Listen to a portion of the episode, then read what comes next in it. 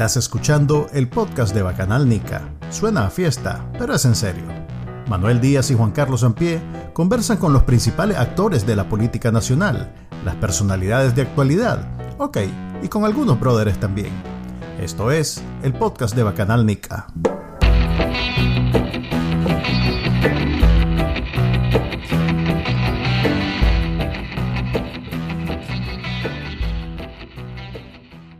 Bienvenidos al episodio número 59 del podcast de Bacanalnica. Les saludo como siempre Manuel Díaz y me acompaña Juan Carlos Ampie. Y el invitado del día de hoy es alguien que ha sido galardonado internacionalmente por lo que hace. Así que presentate. con el premio Ortega y Gasset para. Es que no es el único. Y el equipo de Divergentes. Ok, pero pues pero, pero él tiene ahí su, pedazo del premio, maje. Dale, Wilfredo, presentate. Eh, no, gracias Manuel, Juan Carlos, por invitarme a su podcast. Eh, como dijo, pues, yo soy periodista y he estado en otra ocasión con ustedes. Y nada, aquí eh, pregunten. Wilfredo, Wilfredo, casi te digo Navarro, Wilfredo Miranda es periodista.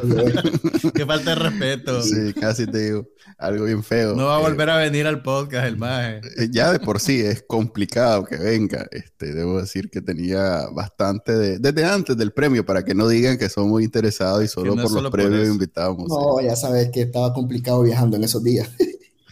Pues sí, eh, Wilfredo es un periodista galardonado desde hace ya rato, no es el primero que gana. Eh, ahora sí creo que es el primero con Divergente, aunque los habían nominado para el premio Gabo, ¿verdad? Sí, este, pues yo creo que este premio más que mío es de la redacción, es el premio Ortega y Gasset, uno de los más importantes en el periodismo. Eh, y antes sí fuimos finalistas del premio Rocher en salud por un trabajo, una investigación de COVID-19 y fuimos con este mismo trabajo finalistas del premio Gabo el año pasado. Ok, eh, vi en el, reportaje, para que hablemos, eh, ¿cómo dirían? Work Talk Shop. ¿Cómo sería eso en español? Para hablar, hablar del pegue, pues, hablar de trabajo. Sí, hablar de cosas de trabajo. Eh, usaron modelos. usaron modelos 3D en su, en su reportaje. ¿Eso es un, un programa para diseñar juegos o, pues mira, usualmente cuando Divergentes empezó, eh, nosotros no usamos plantillas, sino que la mayoría del código lo construyen desde cero, el diseñador y con el programador. Entonces fue algo pues que Néstor Arce, que es como el, que se encarga de la multimedia, el digital. Pues, el digital se fumó eso y, en realidad no, o sea, los datos técnicos no sé, pero sí sé que lo desarrollaron él y su equipo. Pues. Ok, eh, saludos a Néstor. son las palabras, Maje. Sí. Eh. Ok, saludos a Néstor. Que... Soy un aprendiz de, de, toda esta vara digital y eso. Él, él, y yo nos entendemos, entonces saludo a él que, que, hizo ese gran trabajo. Es buena idea, la verdad, que no, no había visto nunca usado de esa manera. Eh, y, bien hecho, o sea, que hay talento en, divergente en términos técnicos. Más allá, pues, obviamente, vos tenés ya rato de, de, ser un periodista destacado en Nicaragua, pero en términos técnicos creo que eso es lo que es nuevo con divergente. A diferencia de otros proyectos digitales periodísticos, desde el inicio yo noté que Divergente tenía e, esa ventaja sobre los demás. Pues y ahí me incluyo, yo soy Bacana Liga y, la verdad es que tan, incluso a pesar de que yo me dedico a eso, este, es, visible que tienen e, esa ventaja sobre los demás sitios. Así que felicidades por eso y estoy seguro que van para las nuevas generaciones, que creo que el periodismo ya dejó de ser algo... Eh, estrictamente pues, radio, televisión, prensa, y que ya se está mezclando mucho con digital y animaciones y todo lo demás, eh, es, es, importante que gente que no necesariamente se, se, sienta inspirado por ser periodista, pero que tal vez tenga habilidades para comunicar de una manera más innovadora, eh, de pronto se involucre con otros periodistas para crear estas piezas eh, multimedia que, que, van más allá de la simple nota, pues creo que vale la pena que la vayan a ver para que entiendan de lo que estamos hablando en divergentes.com, para que entiendan que se trata de una pieza con un montón de elementos adicionales que enriquecen lo que está comunicando. Sí, yo creo que esa fue, digamos, una de las primeras apuestas cuando este medio se creó así, eh, de tratar de aprovechar las nuevas tecnologías, las nuevas formas de narrar para no darle a la gente sabanones de textos únicamente. Entonces, eh, que al final eso, a ver, hay, hay, hay usuarios de todo tipo, y eso lo tenemos claro nosotros, los sabanones lo seguimos haciendo porque hay lectores de sabanones, pero es cierto que hay muchos más lectores que ocupan otros formatos para consumir y sobre todo ahora estamos produciendo absolutamente en vertical para móvil, porque todas nuestras visitas vienen de móvil, entonces bajo esa lógica estamos eh, produciendo lo, que hacemos. Y, es decir, eh, tenemos, digamos, equipos, o sea, tenemos una plataforma en TikTok que le va muy bien y es una plataforma que yo no entendía, pero los muchachos más jóvenes que yo, o sea, bueno, hagamos esto, tenemos que estar en TikTok, hagámoslo bien y tenemos reproducciones, 400 mil, 300 mil reproducciones que en nuestra web nunca las tenemos me explico. Pero también hay este, e, e, estos reportajes, es decir, este de los paramilitares que mencionaba es parte de un, lo que, lo que se ganó el premio, es parte de un especial que se llama El Reto tras la Masacre. Eh, y hay, hay este, reportajes como los autores intelectuales de la masacre que son son a través de animaciones y pequeños textos con los que vos entender rápidamente en cuatro o tres minutos de lectura, sin darte la gran leída, este, quiénes fueron los actores intelectuales, el organigrama intelectual de los que asesinaron en 2018, empezando por Daniel Ortega y Rosario Murillo. Es decir, este, este trabajo ganador es un conjunto de muchas cosas, pero que también que lo que destaca el jurado es precisamente lo que vos decís, Manuel, que es como un poco eh, la versatilidad que hay en cada una de esas piezas eh, para contarlo, pues que no son simples textos llanos. Yo creo que en ese particular, en Divergente, nosotros lo entendemos, o sea, no somos expertos, vamos aprendiendo cada día, pero sí es un trabajo multidisciplinario que empieza no solo desde, desde eh, quien dirige la redacción editorialmente, sino involucrar al diseñador desde el primer momento, al programador desde el primer momento. Es un trabajo bastante interdisciplinario que lo tratamos, eh, que incluye también un ilustrador, eh, que incluye un animador, entonces es bastante trabajo, pero creo que al final vale la pena porque efectivamente se nota la diferencia en, la plataforma. Y ahora que hemos entendido, de hecho, de plano, que toda nuestra producción, desde cuando nosotros hablamos con los periodistas, es pensar en móvil, es, pensar en vertical, porque la gente es lo que usa para informarse ahora. Y sobre todo formatos más cortos, más directos, más concretos. O sea, quien quiera leer el Sabalón lo puede seguir leyendo, pero lo, te puedes informar en un minuto en TikTok, un reportaje que nosotros no, nos tardó, te puedes tardar 20, 25 minutos en leerlo.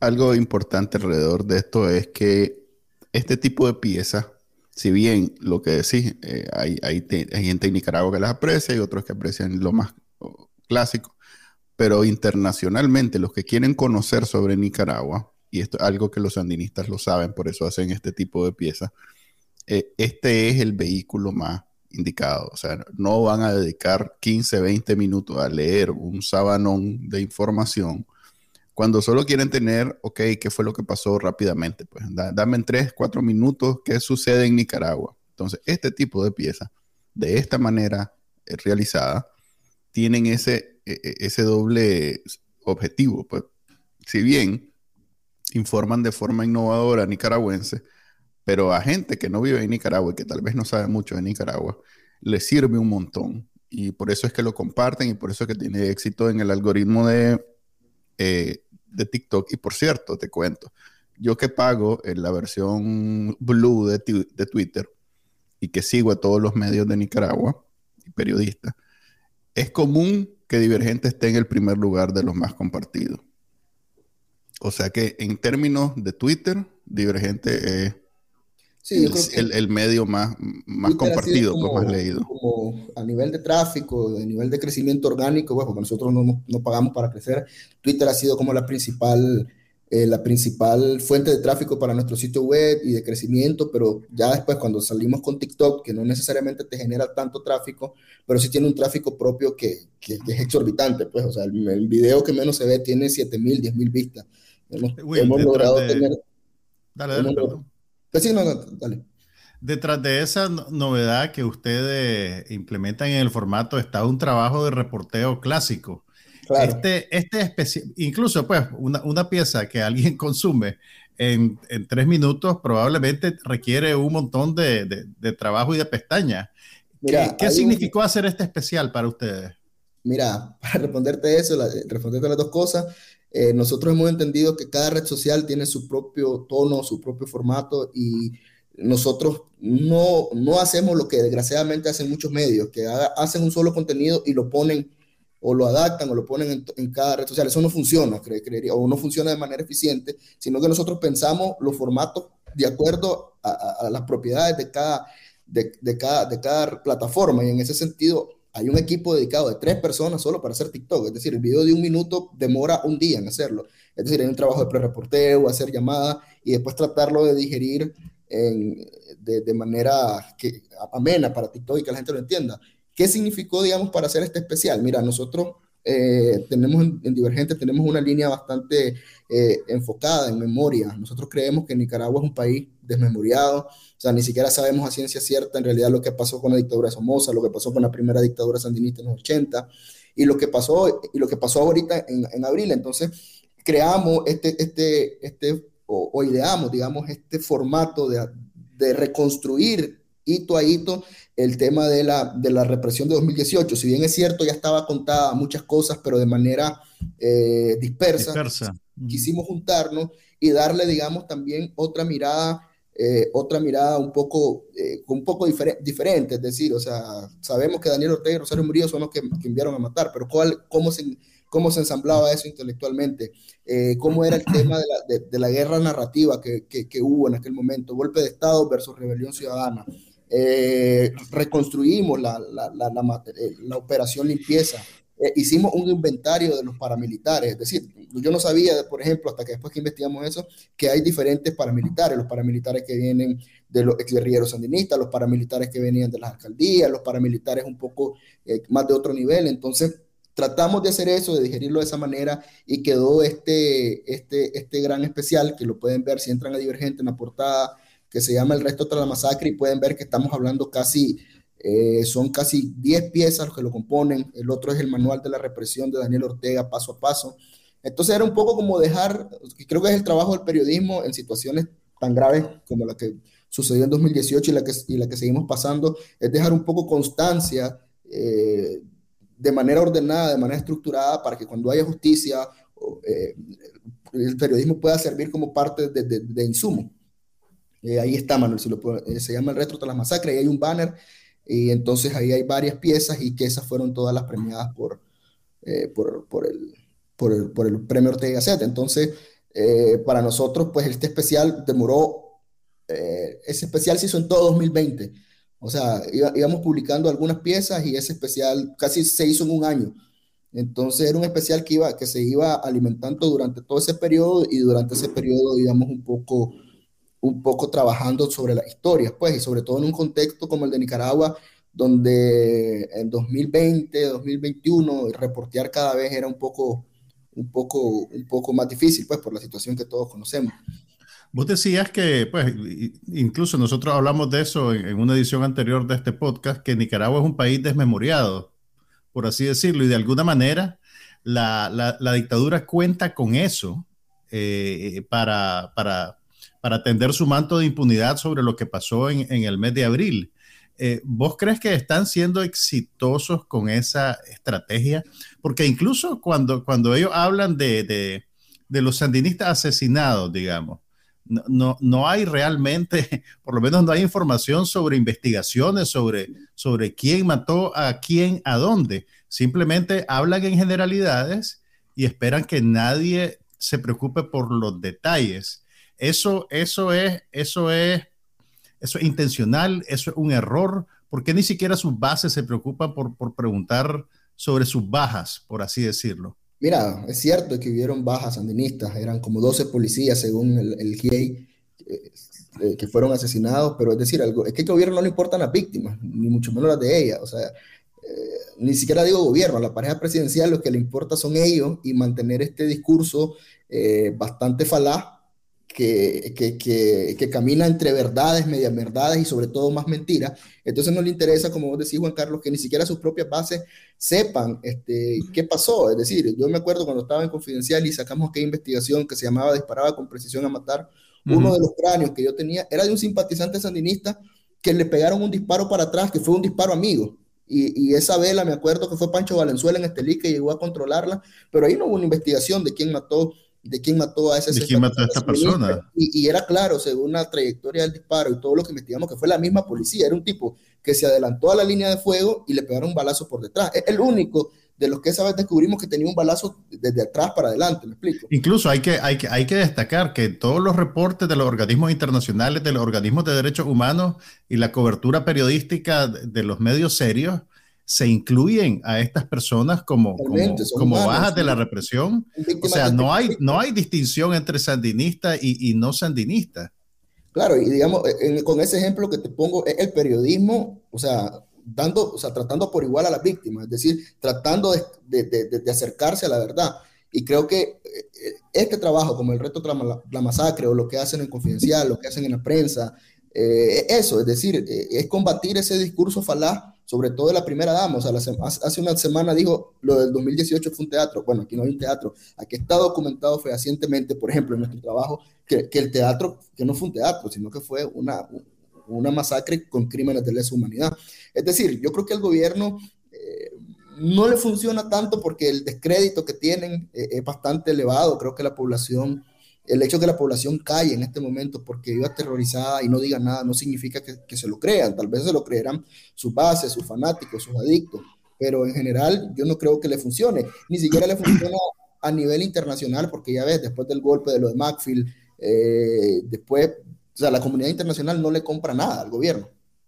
Yo siempre he pensado que los únicos que caen, digamos, en, esta, en esta trampa, eh, son tal vez los chavalos más inocentones de, esos que todavía creen en... Santos que orinan. Definitivamente, o sea, pero es que hasta me, es difícil porque que ahorita lo que sucedió con Maxfield y lo que sucedió con lo que viene sucediendo con el chino Enogi y lo que la otra señora me dice que es obvio que ellos tampoco están con, o sea, no, no es una cuestión ellos entienden que es el es el es el que es la manera de hacer estas cosas. Es la versión oficial que tienen que darle a, la visita. Tienen que acordarla, ¿sí? Sí, pero que no es, o sea, ellos saben, el mismo Chele Grisby cuando hablan de, de, las cosas, sabe que hay dos discursos, pues que está el discurso diplomático internacional en donde la paz y esto y lo otro, y está el otro de que los vamos a escachimbar, que aquí somos los malditos, que somos matones, que no sé qué.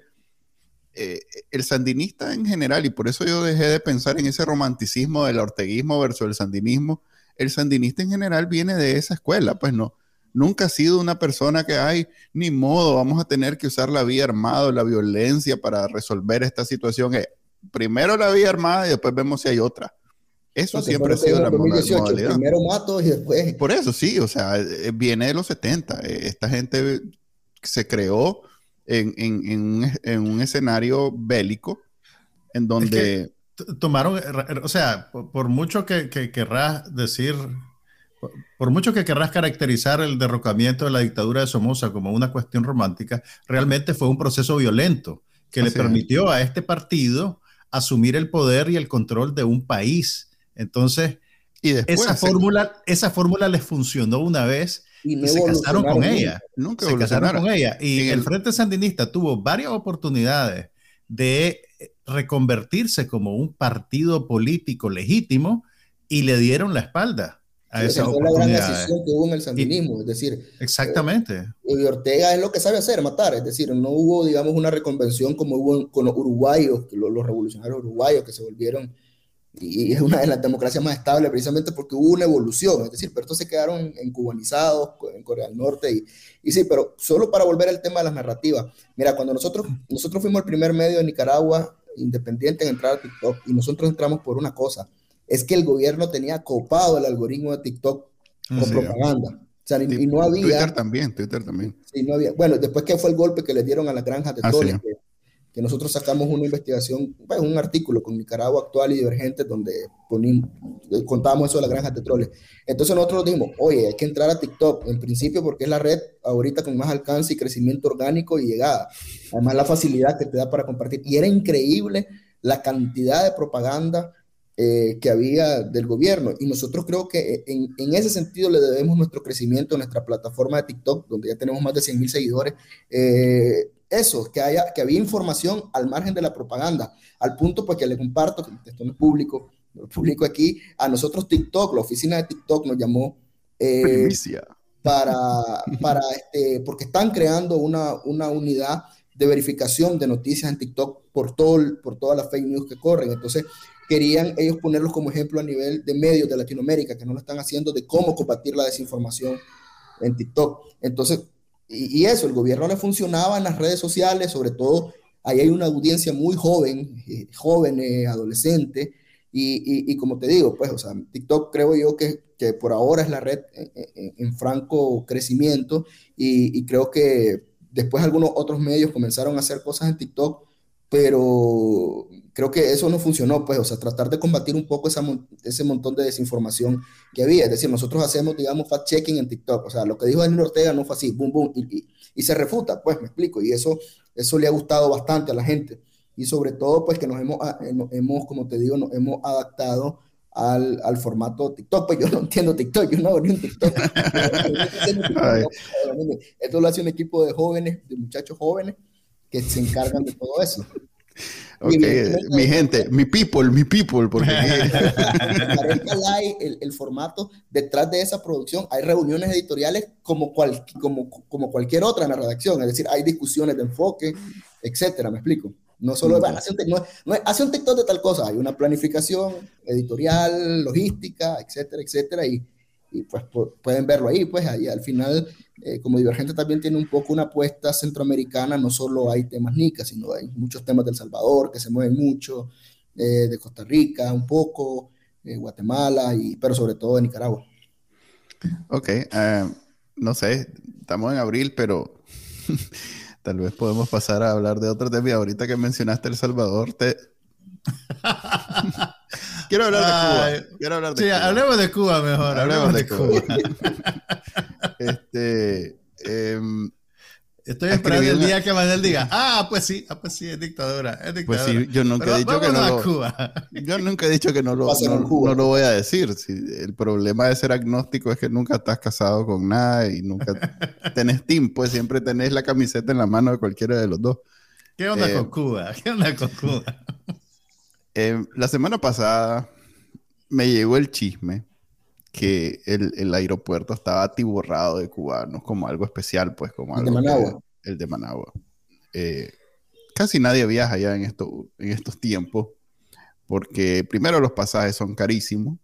Segundo, eh, todo el que viaja está en peligro de que le roben su pasaporte, lo cual en sí mismo es una violación a los derechos humanos de las más graves que hay. Pero en Nicaragua, digamos que está en la, lista de los top 200. Pues. Eh, me puse a investigar, hice el equivalente a una gran investigación Bacananica. Eso clique en un enlace. Lo pueden ir a ver. Este, eh, no, en realidad puse datos, puse... Aparentemente, los cubanos... No, pues para, para el, es que el, que el que visita sabe que hay de esas también, entonces les estoy explicando que hay de, esta es de las otras, pues de las que realmente... es de la serie, es de la serie. Es de la serie. Entonces eh, me puse a investigar y aparentemente en febrero y marzo, en lo que va, supongo que de abril, los cubanos han superado a los centroamericanos, no nicaragüenses, centroamericanos, tratando de entrar a Estados Unidos de forma análoga, análoga, Anómala. irregular es la palabra. Esto, y, cada uno que entra dice, gracias al comandante Daniel y la compañera Rosario. E, ellos, a diferencia de nosotros, digamos que le tienen un cariño eh, oportunista a Daniel Ortega porque Daniel Ortega, un resentimiento contra los gringos, lo que hizo fue eh, anular el requisito de la visa para entrar a Nicaragua, lo cual convierte a Nicaragua en la entrada para la América continental de los cubanos para emprender viajes hacia Estados Unidos. Y eso es lo que han hecho. y es mucho más práctico que, que, los puertos que tenían antes, por ejemplo, en Ecuador. tengo entendido que la semana pasada eh, todas las aerolíneas que estaban viajando a Nicaragua desde Cuba cortaron. No, una, una, las mexicanas. Creo que dos líneas mexicanas porque los aviones regresan, viajan vacíos a Cuba. O sea, todo el tráfico, todo el tráfico es de entrada a Nicaragua y cuando el avión se regresa a Cuba no lleva a nadie. Entonces no, es económicamente viable para ellos seguir en esa ruta. que se hizo viral, que Pero, Sánchez, eh, que es como en una escuela, ¿para dónde vamos todos? Como cantando a Nicaragua. Sí, de eso es lo que iba a hablar, pues, o sea, ya vi que te agarré movido, entonces voy a explicar todo lo que escribí. Eh, Daniel Ortega en noviembre vino y dijo, eh, para nuestros hermanos cubanos les generamos la visa. Entonces todo el mundo dijo, vamos para Nicaragua a hacer esto que estoy describiendo. Aunque todo el mundo, o sea, todo el mundo, ni siquiera... A ver, hay un video que se hizo viral que, por cierto, vos fuiste el que lo hizo. Gracias a vos fue que se hizo viral. Agarraron un reportaje que vos hiciste para esta semana, donde sacaste el fragmento de la ministra. Cuando decimos es Wilfredo, soy yo. No, Wilfredo. Wilfredo. hizo un reportaje para esta semana en donde sacas el fragmento de la ministra de, Turismo, en donde dice. Ah, no, no, no, La segunda, la, una señora ahí, una señora que dice, es que cuando en el canal 4 le, preguntan, ajá, y, venía a decir lo que tenía que decir, entonces la madre ya comenzó a recitar, entonces miren, un no sé cuánto, porque y en la parte donde dice, eh, justificando la razón por la que quitaron la visa de los cubanos, la maje en la sin salida dijo que es que los cubanos aman los volcanes, entonces van a venir a ver volcanes. Porque, ¿qué va a decir? O sea, aquí tenemos menos infraestructura turística que, Cuba. Eh, hay eh, playas. Hay, playas mucho mejores, todo tiene mejor. Entonces, ¿qué va a decir? Aquí hay, aquí hay volcanes, dijo. Entonces, ese fragmento que vos hiciste, vino una periodista cubana, lo cortó, lo puso en Twitter y se volvió viral. Y ahora, y todos los cubanos, toda la diáspora, porque en Cuba obviamente no se puede peor que en Nicaragua, pero toda la diáspora comenzó a hacer el rebane de los, cubanos amamos los volcanes. Entonces, eso fue todo el año, desde, desde noviembre hasta que, no sé, hace como dos meses. Y hace como dos, un mes, dos meses que en realidad ha sido todo un éxodo de cubanos a Nicaragua. Sí, es increíble.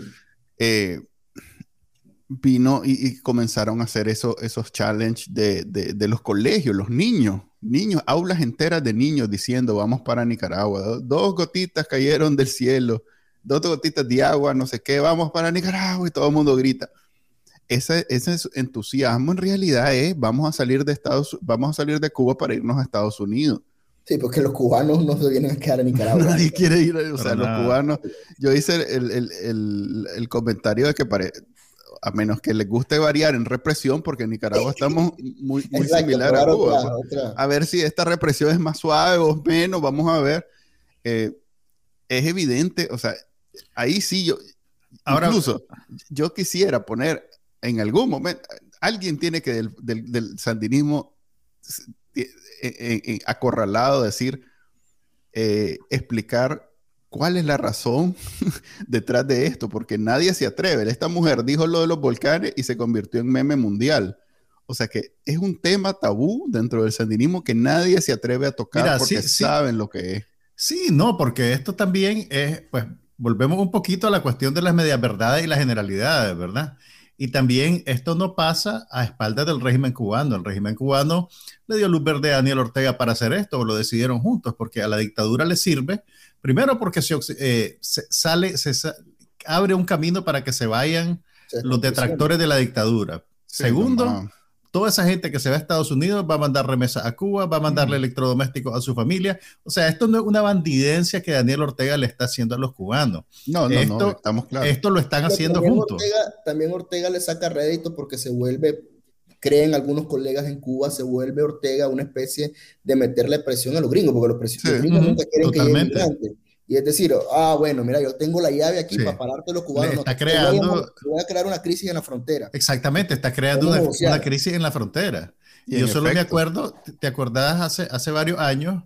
Cuando, cuando le cerraron la frontera nicaragüense a los migrantes africanos. estaban buenos términos con los gringos. Exactamente, entonces el, tránsito por el país es simplemente otra, otra carta que Daniel Ortega puede jugar para crearle problemas. En aquel entonces le creaba un problema a los ticos, porque hizo una crisis de crisis, eh, una crisis social en la frontera en Nicaragua y pasar a Honduras. Que, tuvieron que resolver de alguna manera. Ahora le está creando una crisis a los Estados Unidos porque, porque obviamente va, a incrementar el tráfico de, de inmigrantes cubanos a, al norte. Ahora bien, eh, como decía yo, ningún sandinista tiene el valor de tocar este tema porque no hay, no hay un enfoque en donde pueda defender ideológica o, darle el, sentido positivo que a ellos les encanta dar. Pues. O sea, ¿qué, más, ¿cómo puedes explicar que tantos miles, porque son a veces 10 vuelos de Cuba, bueno, eran cuando habían las líneas aéreas, todas esas, pero a veces son 10 vuelos diarios de Cuba a Nicaragua hasta la pata de cubano, pero lleno. Eh, y, es más, yo te diría, Juan, e, esa teoría de que tal vez que vienen vacíos, no, no se van vacíos, se van vacíos a Cuba. Por eso se van vacíos, a Cuba. Se van vacíos a Cuba. Sí, eh, me parece incluso, eh, es que en realidad no dieron explicación las líneas aéreas, pero esa teoría me parece incluso que tal vez no es, porque los pasajes valen lo que valen cuatro pasajes. O sea que. O sea, te lo digo solo sobre los mexicanos, que son los que cancelaron la ruta. Pues. No, pero los mismos mexicanos los venden a cuatro mil, cinco mil dólares cada pasaje. Eso no vale un pasaje. O sea, ese avión no va a producir esa cantidad de dinero haciendo un vuelito en México. Pues. Que otro beneficio de, esta política. Por ejemplo, con Viasa, que es una aerolínea súper limitada, ahora tiene una entrada segura con esos vuelos de, de Cuba a Nicaragua. Es más, la esa Aruba Airlines, que es una línea aérea venezolana pues, del gobierno, eh, está haciendo negociazos. Cuidado y más bien la, razón por la que los mexicanos tuvieron que irse es que Venezuela quiere monopolizar ese, ese vinagre. Pues. No, te asustes, no, te asustes, si regresa Blue Panorama, la, la aerolínea que, que Laureano quiso lanzar hace varios años acá. Ok, e, e, en realidad que es un drama y nosotros estamos ahí en medio pues Nicaragua está ahí en medio por razones operativas nada más. Eh, hay, una, toda una política, esto es complicado porque no es la versión oficial. la embajada de Nicaragua, la embajada de Estados Unidos de Nicaragua, eh, vive diciendo que no hagan viajes, que no busquen con los coyotes porque en Estados Unidos los van a devolver si entran de manera irregular, pero la verdad por, lo que manejamos, los que somos exiliados, es que hay una distinción entre el, inmigrante nica y el inmigrante salvadoreño y el guatemalteco en la, frontera de Estados Unidos. Pues. Que si venís por razones así como, digamos, Nicaragua y Cuba, donde hay un trasfondo político, son más eh, comprensivos que cuando venís de Honduras o de Guatemala. Pues. Eh, y si bien siempre entra en, la ecuación que si tenés récord policial, que si has estado en la cárcel, ese tipo de cosas, pero hay definitivamente una, un trato diferente a los cubanos y a los nicas. Y eso hace que los nicas se rieguen la bola, hagan ese viaje y bueno, y, eso es una política de la frontera en Estados Unidos. Los, los coyotes no tienen ese tipo de política. Para los coyotes son una mercancía más que tienen que... Eh, que mover. que mover, pero sí, tipo, eh, ¿cómo se llama cuando no pagas por debajo? Este, contrabandear. Es una, mercancía que tiene que contrabandear y cuando sos contrabandista sabes que parte de la mercancía se puede perder y ni modo. Pues la, es que somos seres humanos y, hemos visto los casos donde los dejan tirados en camiones o se ahogan y, pues y no pasa nada. O sea, es, es dramático. Eso sí, yo conozco varios casos de gente que ha entrado a Estados Unidos, se entrega en la frontera, eh, les dan un teléfono este, y, les dicen, ahí te vamos a contactar para resolver tu situación en algún momento. Pues, o sea, Estados Unidos completo, por razones de la pandemia, está como bien paralizado el tema migratorio. O sea, todos los que han pedido asilo y esto y lo otro, sus procesos están como bien lentos porque la pandemia pues le metió un año adicional a todo tipo de proceso administrativo eh, de, espera, pues de, paralizado. Entonces, si bien eh, Biden no es Donald Trump, pero la burocracia hace que la solución que ha encontrado es esa, pues te, vamos a dar un teléfono y ahí te llamamos. Eh, el, el, gobernador de aquí de Texas, que es uno de los que más recibe inmigrantes, lo que dijo es que los iba a meter en un bus y se los iba a ir a dejar a, a Washington. Creo que ya, ya, ya, un par de buses llegaron a DC. Entonces el más este lo que hace es que se los deja en, el estudio de Fox News de, de Washington a los, los migrantes para que Fox News de, entradilla les diga, ajá, ¿y, de dónde sos vos? Y venís regular, irregular, y no sé qué, y no sé cuánto. O sea, se ha convertido en un tema político, pues siempre ha sido. Eh, pero tiene, tenemos esa, no sé si llamarle ventaja, es más, yo no quiero que sea un comercial, eh, Nicaragua, los nicas que entran a, Una, esa particularidad. es, tienen esa particularidad. Ahora, que también, que, no, es, que no es general, te, pueden mandar a un centro de atención. uno a la vez. Primero el invitado, dale. incluso hasta los salvadoreños ya están apelando al, tema político porque hay varios exiliados. Entonces, creo que eso es una bomba para, para cualquier gobierno, no solo el de Biden, eh, mezclado con todo esto que dicen. Así que es un tema muy complejo el de la migración allá y sobre todo el drama humano. O sea, por primera vez hay nicaragüenses encabezando estas caravanas migrantes. O sea, vimos esa noticia de AFP de gente que se está metiendo a clases de natación en Estelí para cruzarse el Río Bravo. Entonces, o sea, eso habla también que Nicaragua también es un país sin esperanza, pues, o sea, todo el mundo se está yendo. Dale, Juan. Eh, sí, eh, ya no me acuerdo qué te iba a decir. No, no, no, lo que te iba a decir es que ese, ese procedimiento de que te dejan entrar y te dicen, te vamos a llamar para hacer una cita y ver qué hacemos con vos en X número de meses, eso no es a todo el mundo. Pues hay gente que la mandan a centros de detención que todavía están funcionando. Entonces, realmente, si venís irregularmente a Estados Unidos, no tenés ninguna garantía de qué política o qué proceso se te va a aplicar. Sí, la, verdad es que la... con los centros de detención, que una cosa que la propaganda de Ortega lo aprovecha de mala manera, los meten en centro de detención a los migrantes. En principio esos centros de detención, pues, o sea, no, no son óptimos, pero ah, se respetan los derechos humanos, tienen comida. No son el chipote tampoco. No son el chipote, entonces ellos que provocan esta migración cuando deportan o esa pura narrativa que es basura, que Los reportajes del 19 digital. digital que están en centros de detención, wow, o sea, es una manipulación absoluta, pero era ese comentario. No, y, no, no, lo he visto últimamente, pero en años anteriores, cuando recibían aviones de gente deportada de Estados Unidos, eh, llegaban los de gobernación y les daban una gaseosa, les daban un pudín, entonces hacían el gran reportaje y le preguntaban a la gente, ¿cómo se siente que los recibamos así en su tierra? Cuando la gente se había ido, o sea, ¿qué, te van a decir? Eh, eh, gracias por el pudín, pues, ¿me entiendes? Pero ya, ya me voy a ir la semana que viene de vuelta. Por cierto, quiero celebrar, no sé si celebrar, pero comentar esa iniciativa de fact-checking que hicieron, no sé si es un proyecto Divergente o si es otro proyecto diferente, que, que, vos sos parte, Wilfredo, de, ¿cómo se llama? Eh, eso que hacen de fact-checking de, de, cosas. Eh, sí, nosotros en Divergente tenemos una unidad de fact-checking instalada, pues. O sea, ah, ok. O sea, que es parte de una persona haciendo Pero me pareció bien. Vos, no, des tanto detalle. Unidad suena bonito. bien, en realidad, unidad implica. Y por unidad es uno. me pareció bien tierno porque hacer eso en Nicaragua me parece bien. Imagínate, o sea, vamos a agarrar un discurso de Nero vamos a hacer fact-checking. Es quijotesco realmente, pues, pero definitivamente que es algo muy necesario. Sí, es necesario porque al final voy a la Rosario diario, cuando Daniel Ortega sale del búnker y habla, pues es como digo, como dije antes, entre medias verdades y mentiras. Así se manejan ellos. Ok, entonces cerramos el tema de Cuba. Pues.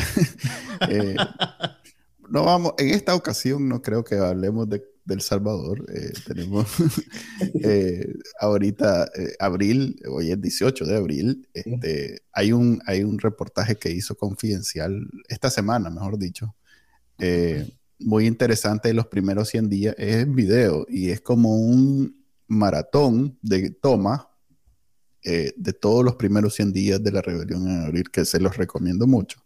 Es muy emocional, pues no, no, no es algo eh, si bien tiene su valor eh, documental, pero es más una cuestión para, sobre todo nosotros que somos exiliados, que estamos fuera del chipote.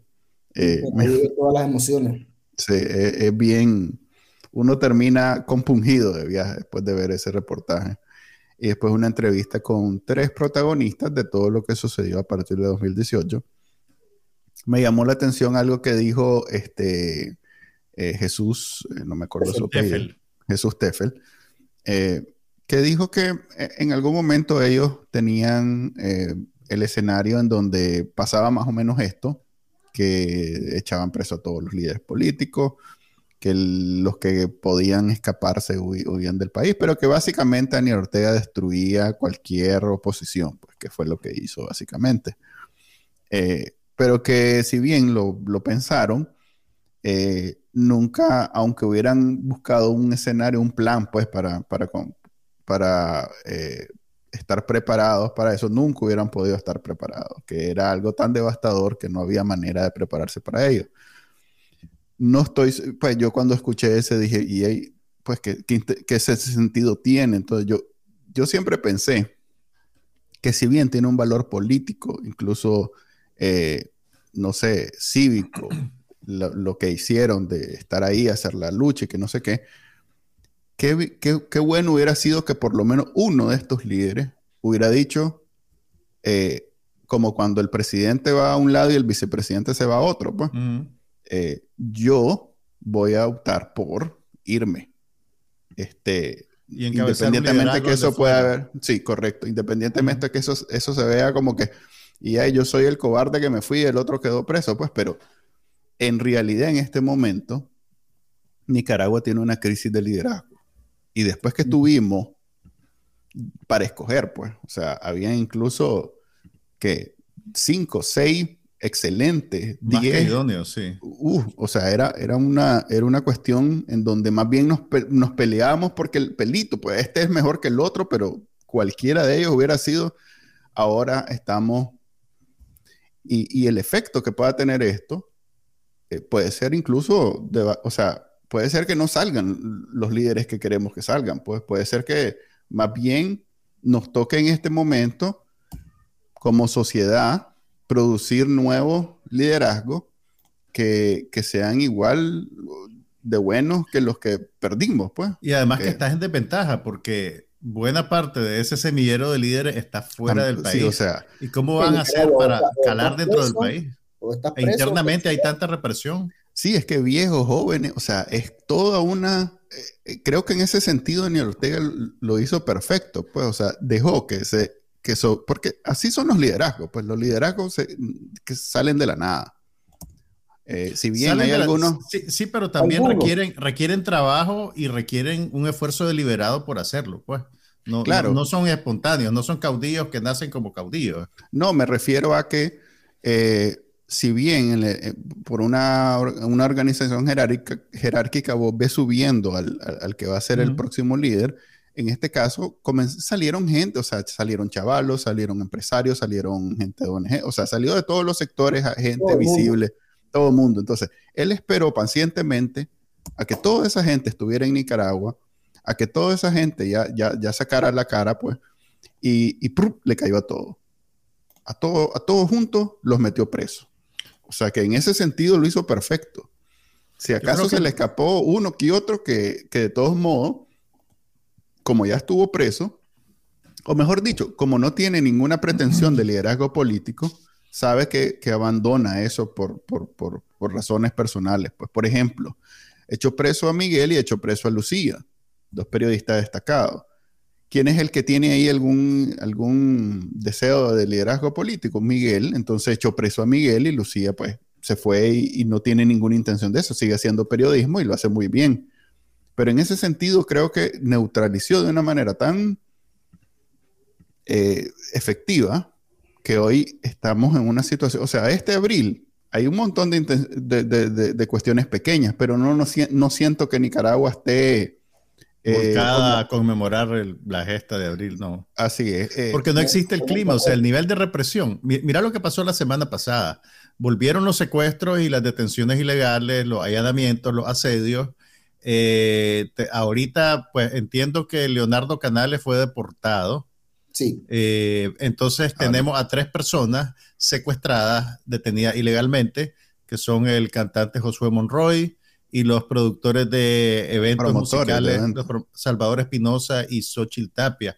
¿Cómo interpretás vos, eh, Wilfredo, que las detenciones hayan regresado? ¿Es una cosa que tiene que ver con abril? ¿Una cosa que tiene que ver con el concierto donde ellos participaron, que supuestamente se gritaron consignas por abril y se cantó una canción alusiva y eso puede haberle caído mal a la dictadura? ¿Cómo, cómo interpretamos lo que pasó la semana pasada? Mira, es una mezcla de todo. Eh, en principio creo que cada conmemoración de abril hemos visto que el gobierno siempre desata estas redadas. La, vez pasada fueron casi 90 personas detenidas solo en abril. En este, en este caso le tocó a los artistas, pues yo creo que en eso confluyen muchas cosas. En principio, eh, la razón fundamental es que el gobierno no quiere y sabe, y sobre todo Rosario Murillo sabe que el arte eh, genera, conmueve, moviliza a la gente y lo que hacen es desarticular eh, cualquier evento cultural o a cualquier evento, incluso en cualquier bar el viernes que viene, que estos tipos toquen estas canciones y, puedan generar como lo que generaron en la Alianza Francesa, en principio por ahí. Eh, es callar toda voz crítica y en sentido también hay, yo creo que también era una venganza que le tenían bien, bien guardadita y jurada ya a los músicos. Hay que recordar que antes de 2018 muchos de estos músicos orbitaban en, en esta escena musical que promovía Juan Carlos Ortega. Eh, entonces hay algunos que creen que hay una especie de... Traición. Mira, yo, he guardado el sentimiento de traición. Sí. Claro, el, país es demasiado pequeño. O sea, mira, yo creo que pasan dos cosas. Nicaragua es un país demasiado pequeño y la inversión de recursos que Juan Carlos Ortega a través del Canal 8 hizo en promoción de cultura hacía que fuera inevitable, creo yo, en algún nivel, si vos eras músico, eh, de alguna manera terminabas en, en, en, esa, en esa órbita, pues. Y, y, peor en un país donde no hay inversión cultural, pues. Entonces, exactamente. A ver, exactamente. antes de 2018 Nicaragua era otra. Y creo que los, los artistas que quiebran, que son la mayoría, eh, quiebran de manera pública y creo que eso es admirable, pues. O sea, salirte de esas facilidades y decir, o sea, yo me distancio de vos, del proyecto de tus padres, porque están matando gente. Y no solo eso, no solo se distancian, sino que comienzan a producir.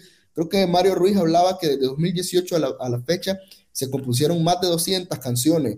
Eh, fue un afloramiento musical que creo que no se había visto desde la, de la década de los 80, con los Mejía y todo esto. Entonces creo que al final del día eh, el gobierno nunca pudo imponer sus canciones porque esto es una guerra de narrativa, así como está en ese trabajo premiado, nosotros hicimos eso, el gobierno hizo sus canciones, pero no pegaron tanto como las de Yandir, esta canción de Monroy, las de Mario Ruiz, entonces creo que era una venganza que estaba guardadita y como ya no hay casi quien apechar preso, entonces dijeron vamos por los músicos, que son los únicos que nos hacen falta. Y aparentemente esto no termina con, con los tres secuestros de la semana pasada, se habla de que hay una lista de bandas que no pueden tocar en ningún lado porque básicamente están chantajeando a los, a los, bares con decirles si vos programás un concierto con esta banda o con esta persona, te quitamos la licencia de operación. Pues los bares dependen de una licencia para expender licor, que obviamente creo que es gobernación la que te la emite o la Policía, la policía. Nacional. Además, si haces un concierto, tendrás que pedir un permiso a la policía y aparentemente eso es lo que están usando para afectar a, estos músicos. Entonces, esto, como dicen los deportistas, pica y se extiende. Es, el nuevo estado de las cosas para los músicos de Nicaragua. De músicos que los andan persiguiendo, lo que pasa es que no los han encontrado. Hay músicos que están escondidos en este momento. Ahora, pues me imagino que a vos te ha pasado, uno busca la lista, pero realmente no existe un papel, porque esta gente no deja lo que los gringos llaman un paper trail. No hay, no hay pruebas, no hay documentos. Alguien te llama por teléfono y te dice, no podés hacer un concierto con X, Y, Z. ¿Y, y cómo probar eso? No, no, no, lo puedes probar de, una, de ninguna manera, solo das tu testimonio y punto, si acaso, si acaso tenés el valor de hacerlo, pues, o, o, lo, lo, das anónimamente. Sí, pero como te digo, yo creo que ya no hay a quien echar preso, entonces ya vamos por los músicos que nos deben algo, entonces se lo están cobrando y, y sobre todo también a ellos los asusa el tema de abril, pues, pero al final, ¿qué, ¿qué estamos viendo en Nicaragua ahorita que están conmemorando abril? Lo estamos viendo aquí en San José, en Costa Rica, lo vimos ayer en Miami, pero en Nicaragua no hay manera. Entonces creo que los bares, así como las iglesias en su momento fueron el último reducto de expresión, así como fue la UCA con aquellas protestas dentro, mínimo la señora dijo, los bares se pueden volver con la gente ya tomada, con los sentimientos flor de piel, eh, no me van a armar una revuelta, pero que se viralicen videos con gente diciendo yo en Nicaragua libre. Que fue, un poquito, que fue un poquito lo que pasó en ese concierto de aniversario de Monroy. Yo no he visto video de ese concierto. ¿Vos has visto?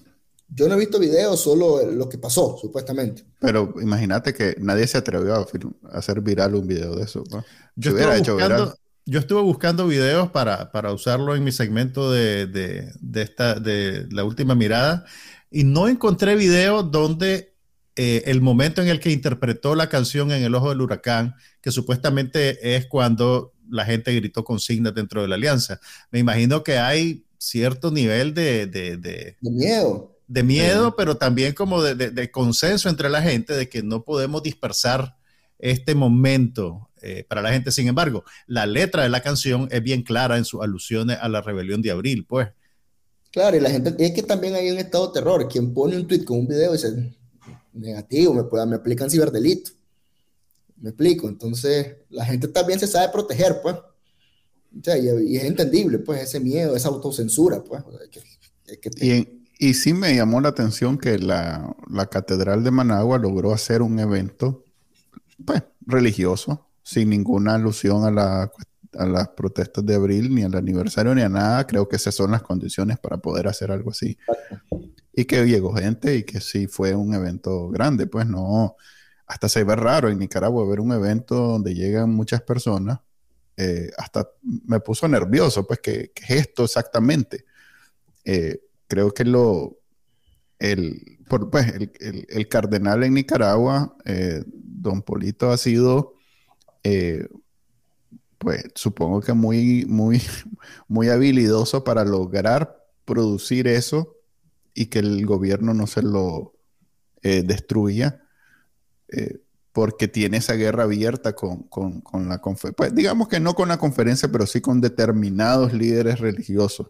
Pero, pero mira, esa es otra particularidad de las últimas semanas. La, la vicedictadora arreció su discurso de odio contra los sacerdotes, porque también dentro de esa dinámica de generalidad, ella no dice nombres, ¿verdad? Y tampoco dice conferencia episcopal, dice sacerdotes, dice diablos de sotana, dice una serie de epítetos que sirven para deshumanizar y para generalizar. Entonces, ah. la verdad es que la, la, la, la, sábana le cae a cualquiera. Exacto. Eh, y también... Así como habla ella, así están escritas todas estas leyes punitivas. Con una Exactamente. Y lo que, la clavan a cualquiera. Y lo que Fíjate que puede ser, puede ser, no, pónganme tal vez, tal vez estoy hablando locura, pero ¿será que vienen del mismo lugar?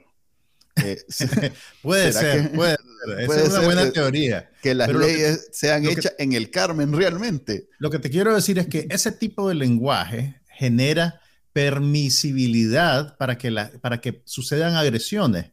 Y justo este fin de semana, eh, Monseñor Álvarez denunció que habían agredido a una lectora, una, una colaboradora de, la Catedral de Matagalpa, antes del, antes del culto, pues camino a la, en no sé si fue en el atrio, fue cerca de la iglesia, pero cuando ella iba para la iglesia fue agredida. No dan detalles de, la naturaleza de la agresión, pues, pero es una acusación que se debe tomar en serio. Y él mismo lo dijo en su, en su, en su sermón y, dijo, pues si, si quieren hacerme algo a mí, háganmelo a mí, no se lo hagan a los fieles. Es lo, que, es lo que a veces advierten eh, expertos en derechos humanos. Esto es un discurso de odio, de estigmatización que básicamente no solo estigmatiza, sino que alienta a algunos por ahí para que agredan a la gente. O sea, la gente es como despierta esos fantasmas de yo puedo hacer lo que quiera porque si lo está diciendo el gobernante, a mí no me va a pasar nada, más bien estoy haciendo un acto según, en su mente retorcida de justicia o de, no sé, de defensa de la patria. Creo que, es donde, fue Carlos Guadamú, fíjate. Que es donde esta situación se les puede salir de las manos, pues. Tanto... Ah, hasta ahora, a todo lo que han hecho, lo han ellos recibido con, con beneplácito, pues aquel... Sí, no, no, no, no, yo, yo, yo sé que a ellos les, complace que pasen estas cosas, pues lo que ah. quiero decir es que eh, pueden haber más eventos violentos, se puede deportar eso, pues es, es, un escenario de pesadilla, pues, pero eso es lo que se crea, se crean las condiciones para que pasen esas cosas, pues. Ok, en, Miami y en, San José, creo que han sido las dos ciudades donde más grandes eh, han habido manifestaciones alrededor de, de, abril 2018. Este, algo que quisiera tocar con ustedes, tal vez ya lo último del, del episodio, es que un día antes, esto fue el viernes, no, el sábado en la mañana, el hijo de Luis Somoza, no me sé su nombre, solo sé que es el hijo de Luis Somoza eh, presentó en sociedad su movimiento. Eso, no sé cómo se llama. eso de presentó en sociedad suena como quinceañera, Manuel. Pues a eso me refiero. Lanzó, lanzó. Presentó en sociedad su movimiento en donde él se él, él, se él descoya, como dice Juan Carlos, él descoya como... No he dicho descoya, pero, dale pues. A vos el que está escuchando esa palabra. él descoya como líder político. Hasta ese momento, pues él era todo teoría, pues que era un líder político, pero él en ese, ya con ese evento, pues ya él es un líder político y en efecto llegó mucha gente de Nicaragua que está en Estados Unidos, no solo gente de Miami, el evento fue en un, lugar de Miami, pero llegó mucha gente de otros lados de Estados Unidos. Eh, ¿Qué es lo también que... Un, un, evento esta semana, ¿verdad? De, la, de los NICA de la diáspora, me parece. Ah, bueno, el, el, foro de nicaragüense libre, sí, es otro, es que es otro movimiento político. Eh, tuvo todo el, todo el domingo, creo, eh, acceso a, a, un canal en Costa Rica para precisamente presentar, era un maratón, pues, que, que era sobre la rebelión de abril, pero que no era, no era eh, con la marca, pues, del foro, era una cuestión mm, que, el, que miembros del foro eran como los facilitadores y los que estaban mm. detrás de eso organizando, pero que era abierto a todo Nica Ok, no, era una cuestión institucional necesariamente. No, correcto, no era una mm. cuestión...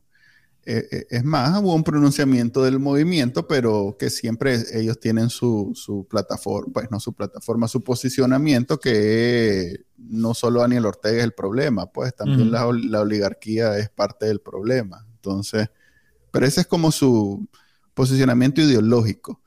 En el otro caso, la ideología es Somoza, básicamente. Pues, o sea, es, un movimiento, el del hijo de Álvaro Somoza, perdón.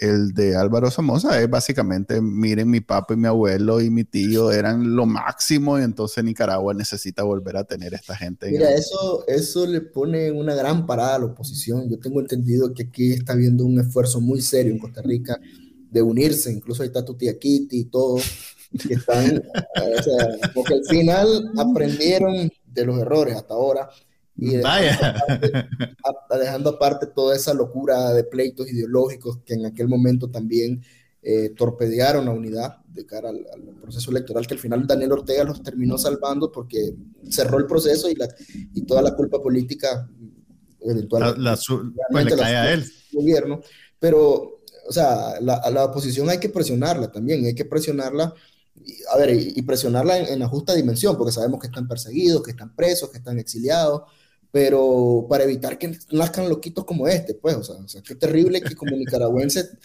tenemos que, que, aspirar a otro modelo dictatorial para, para, para, creer que estar mejor. Es decir, eso creo que eh, es un poco cambiar nuestra cultura política, pero creo que la oposición debe, o sea, eso que decía Manuel, la, Nicaragua está huérfana de liderazgo en este momento.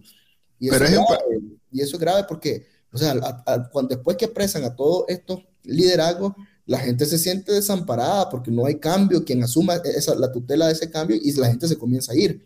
Pero fíjate que ese tema, y, bueno, a mí me, me, cae mal escuchar y hablar del pueblo de Nicaragua, porque eso es mentira, eso no existe. Eh, pero hay, hay, hay, algo ahí que los nicaragüenses hemos, hemos tenido mucha licencia al respecto y me parece un error en siempre decir es que la oposición no sirve, es que los partidos no sirven, es que hace de cuenta que, es una cuestión que bajó del cielo y que entonces, este, en el caso de Nicaragua no servía y entonces ni modo, pues todos tenemos, es como cuando tenés unos padres irresponsables, y entonces vos ni modo, sos un madre irresponsable y sos un, ser humano eh, que va directo a ser delincuente y todo lo demás, porque eso es lo que es, pues. Y, y la verdad es que en Nicaragua, si bien tenemos ese problema de políticos eh, y la política en general, digamos que no los políticos, porque esa gente entró a jugar a la política porque en realidad la política en Nicaragua sí es, es una cuestión de a ver cómo están los, cómo están los, los salarios en el Estado para yo hacerme político. Ese es básicamente cómo, se juega la política en Nicaragua. Pero el hecho que sea eso viene precisamente de que nosotros hacemos de cuenta que la política no nos afecta y que no nos interesa y que no es importante y que no, no nada, pues. Y, y ese es el reflejo, o sea, eh, que, que Daniel Ortega haya hecho eso antes del 2018 con los movimientos de los partidos políticos y los líderes políticos, es parte de responsabilidad de nosotros que no hicimos absolutamente nada por ni renovarlos, ni mejorarlos, ni acuerparlos, ni nada dijimos básicamente, es que eso no sirve y entonces nosotros vamos a vivir nuestras vidas completamente ajenos a la política. Y eso es lo que yo veo sucediendo después de las encarcelaciones de los liderazgos políticos. Como lo que quedó no es necesariamente lo ideal, porque hasta lo que había, hasta eso lo criticamos. Cuando teníamos para escoger, lo criticábamos de arriba para abajo. Pero ahora que ya está eso, está preso, ahora nada sirve.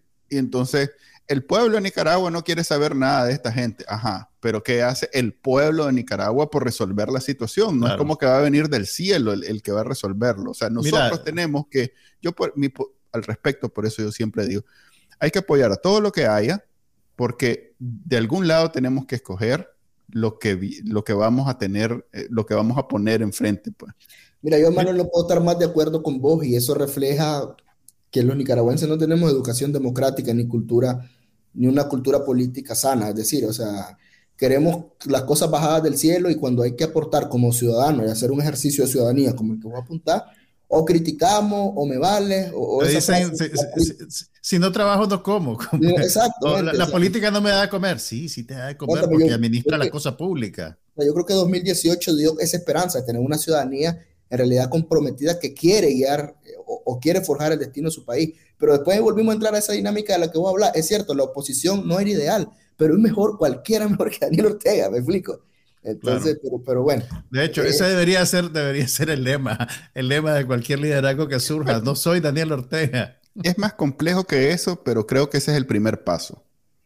Eh, es más complejo, por eso es que cuando eh, habían estos pleitos en, previo a las elecciones que todavía soñábamos con la idea de que iban a haber elecciones. La verdad es que me imagino a Daniel Ortega riéndose por adentro diciendo estos chavos, qué chiquito, papito, vos crees, tengo planeado echar preso a toda esta gente, eliminar todo esto. O sea, en algún momento este MAE hizo este plan y nosotros hablando locuras como qué partido va a ser o qué movimiento va a encabezar la alianza, imagínate.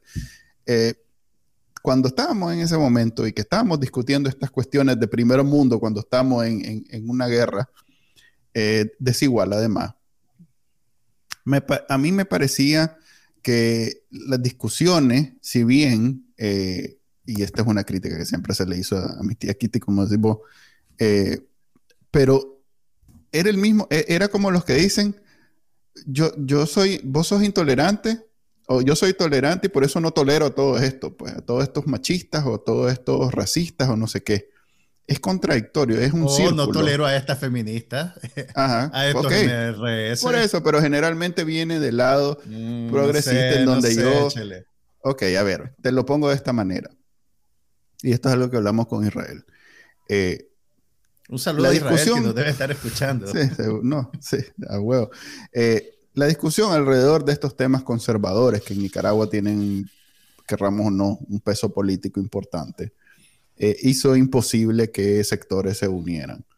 Y si bien eh, yo pertenezco por cuestiones ideológicas a un sector minoritario en Nicaragua, entiendo perfectamente que para avanzar, eh, como, como estábamos diciendo ahorita, cualquier cosa es mejor que Daniel Ortega, y que parte del proceso es que ahorita este, todo entre y que eventualmente algo quede. ¿Ya? No sé si me estoy explicando bien porque es una idea en formación. O una explica, mejor dicho, una explica.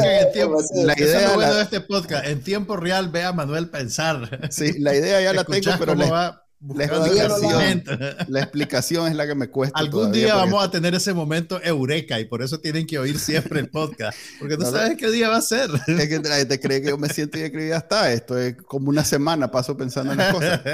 Pero en efecto, a ver, eh, Israel puso el ejemplo del aborto, por ejemplo. Okay.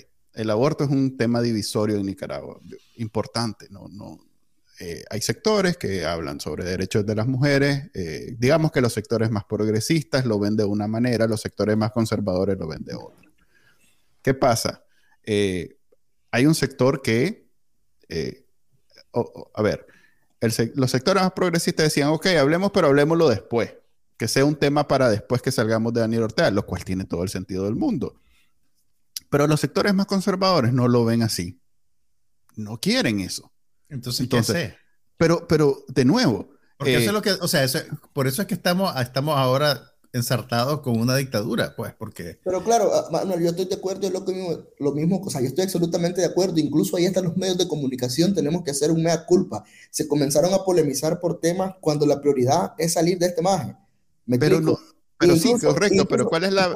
plantea el tema ideológico a, la puchica, o sea, en serio. O sea, en ese momento necesitamos esa conversación. O sea, independientemente de, dónde esté, yo creo que esa es la respuesta correcta. Resolvámoslo después. No, no, no, ahí es donde digo yo. Que entonces íbamos a resolver, el, a decir, ok, pasa esto con el aborto, pasa esto con el matrimonio igualitario, y ahora sí vamos a votar a Daniel. Era, una discusión como que tuviéramos en Europa, en Estados Unidos, eh, como que tuviéramos en otra campaña política y no frente a la necesidad de sacar a una dictadura pacíficamente pero eso, de los votos. Pero eso fue lo que alienó a un gran sector de la población más conservadora. pero entonces vos estás diciendo que había que hacerle caso a todo lo que ese sector dijera solo para votar a Daniel Ortega. No, no a todo. ¿Cómo, funciona eso? eso es como el meme del perrito, el meme del perrito que está en la casa en llamas. Ese es el, el, el, ese, ese, es lo que, entonces está el sector conservador sentado con la gaseosa diciendo, ah, esto está bien y no me voy a juntar con los progres.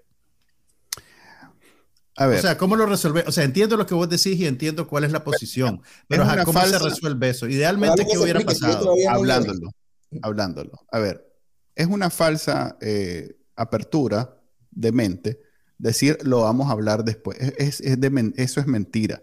Si realmente... Porque es mentira. ¿Sabes por qué es mentira? No, no, no estoy diciendo la posición que tienen ustedes en este momento. No, yo, no, yo sé. Lo que, lo, que me, lo que querés decir es que entonces esos sectores progresistas tendrían que haberle dicho a los sectores conservadores, ok, te prometemos que el, aborto va a quedar prohibido, no, no, te prometemos que... Okay, para nada. ¿qué es lo, ¿Cuál es la solución? ¿Qué es lo que vos hubieras querido que pasara? Mira lo que yo hubiera querido. Mira lo que yo hubiera querido que me pasara que los sectores que, que, a esas cosas no le dan importancia y que creen de esa manera que de esto tiene que avanzar así, rápido, y después vemos, eh, tienen que retroceder y decir, ok, lo que es importante para vos es evidentemente un obstáculo para la unidad. ¿Ya? Aceptémoslo, aceptémoslo. No hay nada que puedas hacer al respecto. Es importante para ello, hay que hablarlo. Sentémonos, hablemos, negociemos de esas cosas que yo considero que deberíamos hablar después pero hablemoslo de una manera en donde vos te sientas satisfecho y escuchado y, que hubo una negociación de por medio tomada en cuenta. O sea, resolvamos estos temas que son un obstáculo real para la unidad, aunque yo los vea como nada, para que podamos avanzar en, este, en, este en esta etapa. Ok, te entiendo, pero hay un, hay un problema práctico y es que esos problemas se, se, dirimen y se resuelven en los cuerpos legislativos y en ese momento vos no tenés ningún control ni ninguna presencia en ningún cuerpo legislativo. Entonces, cualquier cosa que pase... eso, es como que me diga, eso es como que me diga que los problemas de los dictadores se resuelven en, en las elecciones. No, no, en efecto, no. Okay, o sea, con elecciones, idealmente se resuelven en elecciones. que tendría que haber una mesa o un foro donde vamos a platicar del aborto, vamos a platicar del matrimonio igualitario, vamos a platicar de la legalización de la marihuana y después nos juntamos para votar Ortega. Sí, eso, es lo que tiene que haber. ¿Sabes qué es lo que pasó en cambio? Pasaron un año, un año discutiendo que esto, ¿sabes qué es lo que pasó? Ah, porque no pasó eso. Pasaron un año que no se unieron porque decían, ni él se quiere sentar conmigo, ni yo me quiero sentar con él. Porque el tema tiene que ser este. Entonces, en vez de, de, de, salir de estos temas, nunca se unían, nunca se presentaban a, a platicar. Porque eh, esa idea de que, ay, no hay tiempo, no hay tiempo, no hay tiempo, ni siquiera se reunieron una vez. O sea que no, no es necesariamente un problema de tiempo, es un problema de emprender ese proceso, que no es un proceso rápido, y que eh, lo que escucho de Wilfredo, que en Costa Rica por fin se está dando, me parece positivo, pero no, no tratar de improvisarlo ni de hacerlo rápido solo porque vos estás claro que Daniel Ortega es al final de cuentas el obstáculo mayor y salgamos de ese obstáculo primero. Es como cuando te casás y estás enamorado y todo lo demás, pero tenés que hablar hasta de que si usas este cepillo de dientes o si comes este gallo pinto, esas cosas pequeñas que son las que hacen que la convivencia se dé para llegar al, final a la decisión de, ok, creo que es un buen momento para que ahora sí hablemos de casarnos. Eh, eso, eso es para mí lo, que hace falta en Nicaragua. Y por eso digo, yo no desdeño tu argumento y tenés mucha razón en parte, pero yo creo que el principal pegón de estos temas, de, los que nunca hay consenso porque somos humanos, Eh, ni siquiera fue tanto el aborto ni el matrimonio entre el mismo sexo, fue el tema ideológico. Y el tema ideológico lo, lo planteó fuertemente C por L. Y cuando se intentó hablar con C por L, C por L se cerró como una muralla. No, aquí solo estamos. Que, mira, porque C por L, porque la, la, intención era hablar con C por L de la unidad para salir, salir de Daniel Ortega. Y C por L al final representa los, eh, la iglesia, el capital, los sectores más conservadores de Mira, el, el, el, y esa gente no quería solo hablar de que salgamos de Daniel Ortega. Está bien, quería hablar de, ajá, Claro, pero van a esa línea. Desde, desde, la parte de la, de la otra parte de la oposición, bueno, hablemos, o sea, porque lo que nació, porque también se por él quería monopolizar el movimiento de abril, y en el movimiento de abril había de todo. Y la hablemos claro. hablemos de esto, o sea, aquí habemos ah, sandinistas. Mira, el problema. Hablemos claro. hablemos claro. Déjame meter la cuchara. Dale. El problema no es que C por L sea un movimiento eminentemente conservador. el problema es que por las maniobras de Ortega, C por L se volvió el único canal de, para acceder a una candidatura, entre comillas, formal.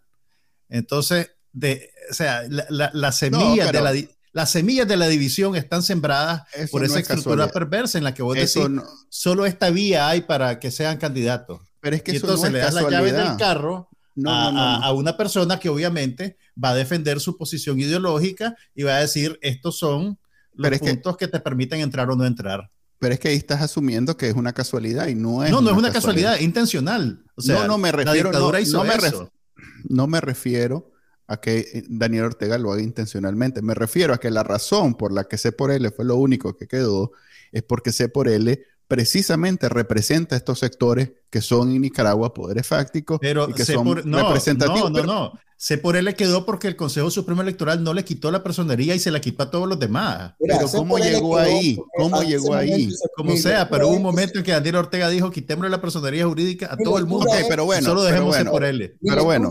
De por qué se por él llegó al final, corrió hasta el final, es por una sencilla razón. Al final Ortega lo miraba que todavía podía controlar a, hacer por él con el tema de los CENI, con el tema de Montealegre, y lo miraba como una cosa que no iba a poner a un candidato de, de, de, arrastre. Entonces, cuando C por él se ve obligado a abrirse por todas las críticas que hay y abre la inscripción de candidatos, después que pasaron diciendo está cerrada, ah, el gobierno dice, bueno, esto ya no, lo puedo controlar, se me salió de la mano y lo decapito. Pero hasta ese momento, C por él era, era, era una cosa bastante manejable para el gobierno, es decir, era, era una estructura cerrada que comenzó a meter mucho ruido y aquí no cabe, aquí no cabe la Cristiana, aquí no cabe Félix, porque a cada uno le encontraban un, pelo, un color diferente.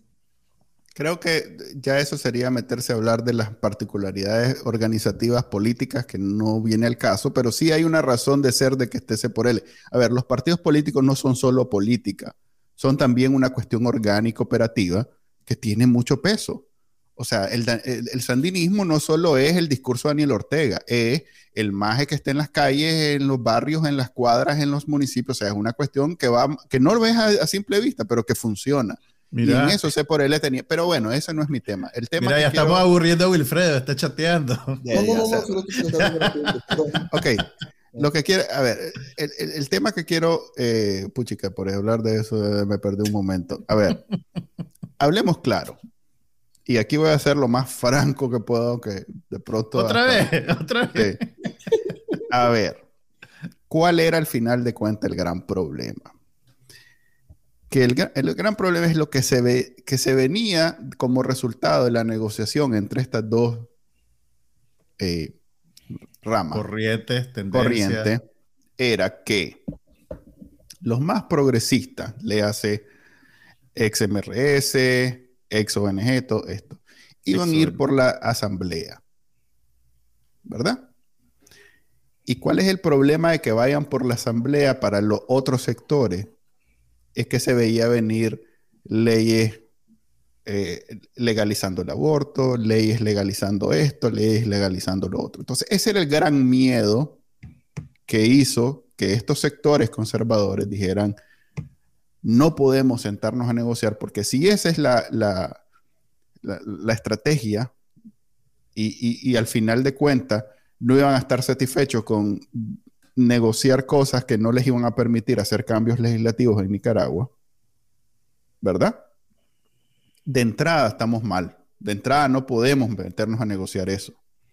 Porque bajo la excusa de Pero salir de la dictadura. ¿Por qué asumimos que el error es del bando progresista y no del bando conservador? No estoy diciendo, estoy diciendo, estoy describiendo el, miedo y la, y la, posición de, la, de este sector. Entonces, el problema era que se veía venir que del sector de la izquierda la estrategia era eh, eh, dominar o por lo menos ejercer su poder político en la asamblea, haciendo leyes nuevas, novedosas, innovadoras, progresistas, ¿verdad? Y este es un gran miedo para estos sectores conservadores. ese, miedo, nos dejó con una dictadura sangrienta que tiene a conservadores y a progresistas. Que es un lado de la, historia, que es un lado de la historia. pero creo que le están dando mucho crédito a esos sectores progresistas. No, yo no estoy, yo no estoy diciendo que a ver, que eso sea malo, que, la intención de los sectores progresistas sea eh, eh, destruir Nicaragua. Solo estoy diciendo que si esta negociación en donde hubiera entrado en, discusión estos temas post Daniel Ortega hubiera sido hasta cierto punto la llave para desencadenar una verdadera unidad. Si Dejemos que Wilfredo tenga la última palabra porque ya, ya, nos pasamos. ya nos pasamos. A ver, Willy. Juan Carlos que por ese miedo, me parece tonto, pero que también demuestra que estos sectores no creen en la democracia en realidad. O sea, no solo la Asamblea hace leyes, o sea, va a haber una Corte Suprema de Justicia que puede frenar leyes, un presidente que puede vetar leyes. Es decir, lo que es, sí, o sea, tomando en cuenta lo que vos decís, lo que me demuestra es que estos sectores conservadores también desdeñan la democracia igual que Daniel Ortega y no creen en la democracia. Fíjate que yo vivo en Estados Unidos ya desde hace tres años y eso que acabas de describir es el miedo de los ciudadanos estadounidenses que tienen ya cuántos años, de, siglos de vivir en democracia. O sea que no es un tema estrictamente teórico. De acuerdo. Es el. Ahorita acaba de pasar la nominación de, la primera mujer negra a la Corte Suprema en, Estados Unidos, en donde estos son los temas que se discutieron. Y esta es una democracia madura. Pero, para que responder a esos temores de esta gente, vean en Estados Unidos que han aprobado leyes progresistas. Si es que hay contrapeso, hay balance de poderes, si de eso se trata de democracia, de que estemos en un ping-pong o sea, de que lo que hace la Asamblea tenga un contrapeso en, en, en, la Corte. No, lo que yo estoy diciendo es que no te hace menos o más progresista que tengas miedo que la otra parte tenga, sí, no, te gane la, la, las leyes. Pues eso no, tiene, eso no es, no es antidemocrático, pues. Lo que tiene, lo que dice Wilfredo tiene punta. O sea, quería o sea, obviamente tampoco, también nosotros estamos especulando, pero no, entonces, no, eso es, eso es. A ver. Ok, Manuel no está especulando, pero entonces, eso esta gente quería decidir a priori cuestiones que usualmente se deberían decidir en cuerpo legislativo. Podemos decirlo de esa manera. Ok. En efecto. Y ese lindo sentimiento. sí, ellos querían garantizarse que Nicaragua Exactamente, no iba a convertirse en Costa Rica después de Daniel Ortega. Y lo, que, y lo que pasó, que eso sí ya no tenemos que especular, es que la dictadura de Daniel Ortega ganó tiempo. pero estás haciendo una causalidad ahí eh, malintencionada, pues que como esta ah, gente tenía miedo, entonces Daniel Ortega. No, pero es que es lo que vos estás diciendo. Vos estás diciendo que el miedo de este sector es, es un hecho, ¿ok? Pues es, que es como decir, como yo me pongo minifalda, me violaron. No, no, no necesariamente. Ay, no, no, no, habla, no habrás ese filón de discusión. Ok, siempre terminan así estos podcasts con, con Wilfredo. Es culpa de Wilfredo. Cuando, viene Israel, cuando viene Israel, todos quedamos al final cantando con Bayá. Sí, el tema viene a ser controversial al final de viaje. Con Israel cantamos rock cristiano al final. También es bueno, es bueno hablarlo, porque precisamente son cosas que no se hablan. Sí, ese es mi punto. Ese es mi punto al final del día. Es, como decía mi tío Arturo al final del día, eh, mi punto es que este, hay que hablarlo y decir, no, no, no hablemos de eso porque fue un error. Para mí fue un error. Y, eso es lo que tiene que cambiar. no, digamos, no digamos, ay, después hablamos de esos temas. No, hablemoslo ya. Y ahí, bueno, pues Wilfredo, ya está el, edicto de Manuel. Ya. Digo yo, pues, yo recomiendo, aprovechando que es 18 de abril y que tal vez podemos volver a tener una posesión en los próximos meses. Ojalá lo que decís vos de Costa Rica sea verdad. Queremos agradecer. Y esperamos que veamos frutos pronto, porque la gente, como decía vos, Manuel, necesita ver a alguien. Así es. Eh, eh, esto de, de, autoconvocar es bonita en las marchas, pero a la hora de, darle curso a una estrategia. La gente, se quedó en el autoconvocamiento, pero crear oposición necesita organización y la gente también es bien, medio perezosa en Nicaragua también. Y, y, y, organizarse tiene todas estas contradicciones de las que estamos hablando y son normales a la final. Y sobre todo, ¿Ah, es peor cuando tienes una dictadura que te está siguiendo los talones, que no te deja organizarte. Entonces también la gente a veces como que da unos bandazos bastante, bastante raros. El pueblo, como le digo.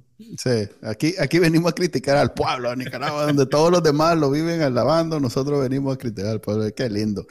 Queremos agradecer a Wilfredo, que haya sido nuestro invitado del episodio, creo que 59. ¿Quién diría? Eh, ojalá vuelva a venir con nosotros, se anime. Eh, el podcast de la canalita. pendiente El Salvador que va Vamos a hacer un especial del Salvador. Vamos a hacer el día que el MAE diga, bueno, me quito la, la máscara, soy dictador, vámonos, ¿qué fue? Ahí vamos a Creo que eso ya pasó, pero bueno, eso lo vamos a guardar para el programa.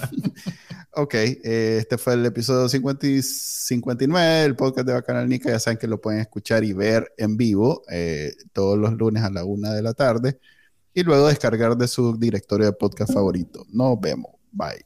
Bye. Este fue el podcast de Bacanal Nica. Compartilo, déjanos una reseña y enseñale a tu abuelita cómo escucharlo. Te lo va a agradecer. Suscríbete en Spotify, Apple Podcast, Google Podcast y por supuesto, también puedes escucharnos en bacanalnica.com. Hasta la próxima.